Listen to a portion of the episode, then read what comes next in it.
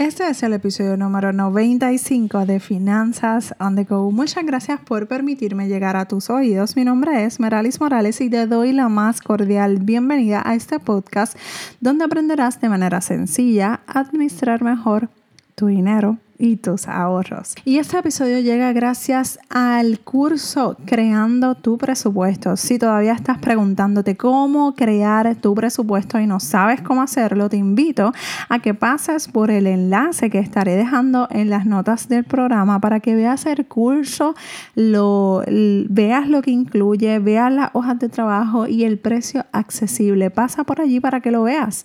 Y hoy Estaremos hablando, jueves de emprendimiento, cómo hacer mi negocio sin préstamos.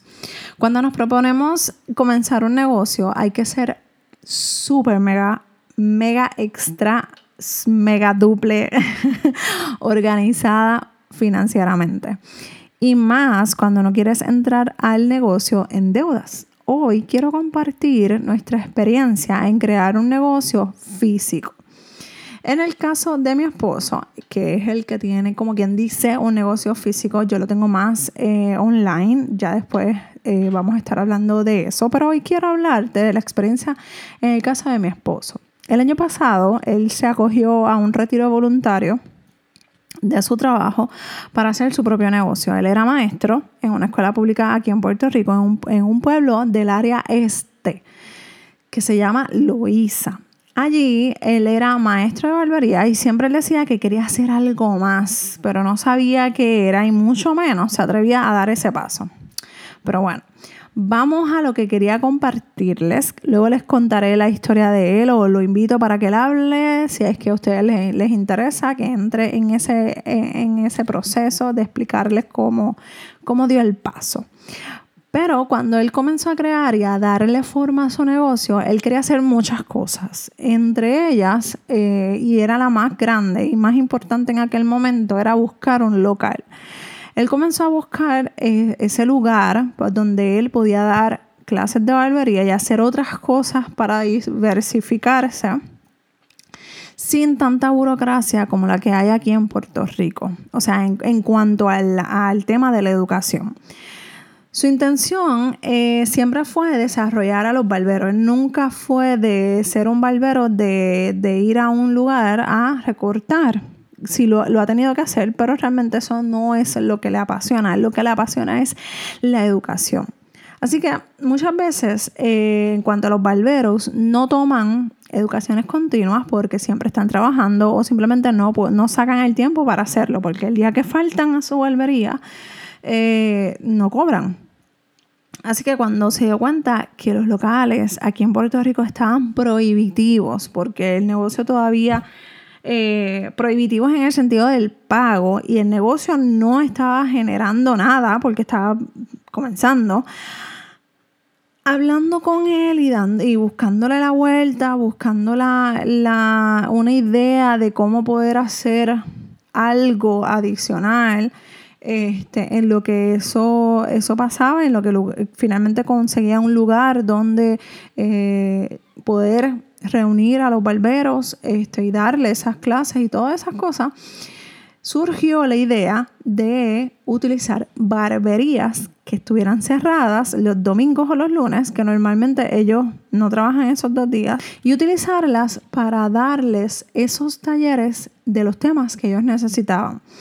Así que cuando finalmente él tenía un amigo, él tiene un amigo que tiene una barbería y le habló de la idea, le explicó y le dijo su idea y le dijo lo que podía hacer y todo eso a la persona le encantó y como les digo, el, negocio todavía no había generado nada de ingreso. Él se pregunta, ok, ¿cómo le pago el al, al dueño? Porque me va a prestar, es su barbería básicamente. ¿Cómo lo hago? Así que llegaron a acuerdo e hicieron un intercambio. Él le prestaba el, ese, ese lugar y él tomaba el taller totalmente gratis. Así que era un win-win para las dos personas. Ese día del taller, llevó otras herramientas para venderles a los barberos que estuvieran allí y también obtuvo otra ganancia. Así que dentro del mismo día de taller, o sea, los, los, barberos pagaron por estar allí, también compraron eh, herramientas que lo ayudaran a su día a día como barberos. Así que él continuó dando talleres, comprando herramientas para, vender, para barberos y los revendía a un precio un poco más alto. Tampoco era un precio eh, abusivo. Era un precio que él tuviera una ganancia, pero que también estuviera al alcance del barbero. Cuando realmente tú te das cuenta de esta pequeña historia que te hice, te das cuenta que nosotros, él comenzó eh, a crear su idea de negocio o su trabajo eh, de la forma más simple, más sencilla. Realmente esto yo no me había dado cuenta que lo estábamos haciendo de esa forma hasta que tomé un taller que me di cuenta que eso era lo que estábamos haciendo con su negocio, con el negocio de José. Y nos dimos cuenta que nosotros lo pusimos en la versión más simple, sencilla. Y ahí fue cuando comenzó a generar dinero. Y con ese dinero, pues él iba y le pagaba Ahora está haciendo los talleres en, otro, en otra barbería y le paga al barbero que le presta la barbería. Entonces sigue comprando material para vender y todo ese dinero que se está generando se está utilizando para invertir en su propio negocio.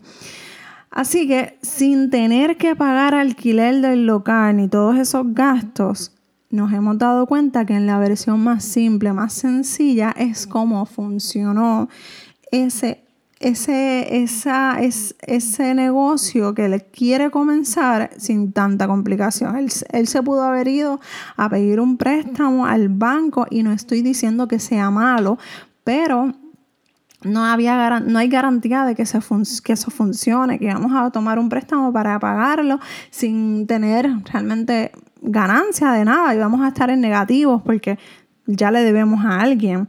Así que en algún momento es probable que necesitemos que se mueva para un local. Eh, ya físicamente eh, establecido, pero realmente lo haremos cuando el dinero esté disponible y cuando el negocio esté un poco más maduro y él tenga una reputación suficientemente sólida para que mm, la gente lo siga buscando, para que la gente lo siga llamando, para que le enseñe y para aprender de él. Él sigue ganando dinero estratégicamente y diversificando sus servicios. O sea, no simplemente se queda en la parte de lo que es la educación. Él está diversificando sus servicios, buscando otras alternativas de producto, otras alternativas de lo que él puede hacer, de lo que él puede, a quienes pueden llegar. Así que si tienes hoy una idea de negocio y tienes muchas ideas, anótalas desglósalas, ponla en una libreta y comienza con la parte más sencilla a la medida que lleguen los clientes y te vaya dando a conocer. Verás cómo poco a poco tu negocio irá madurando y te vas a ir moviendo hacia donde quieres realmente hacerlo. Y con lo más importante, sin deudas, ¿ok? Si necesitas ayuda con tus finanzas personales, recuerda que estoy aquí para ayudarte escríbame, déjame saber tu pregunta, tu duda en dudas.meralismorales.com. También quiero agradecerte esas cinco estrellas. Si te gustó este episodio, compártelo con tu familia, dame cinco estrellas, déjame saber si te gustó o no te gustó. Escríbeme dudas.meralismorales.com. De esa manera puedo seguir ayudando a más personas cambiando la vida financiera y empresaria, una persona a la vez. Un abrazo desde Puerto Rico y nos escuchamos en el próximo episodio de Finanzas on the Go. Bye.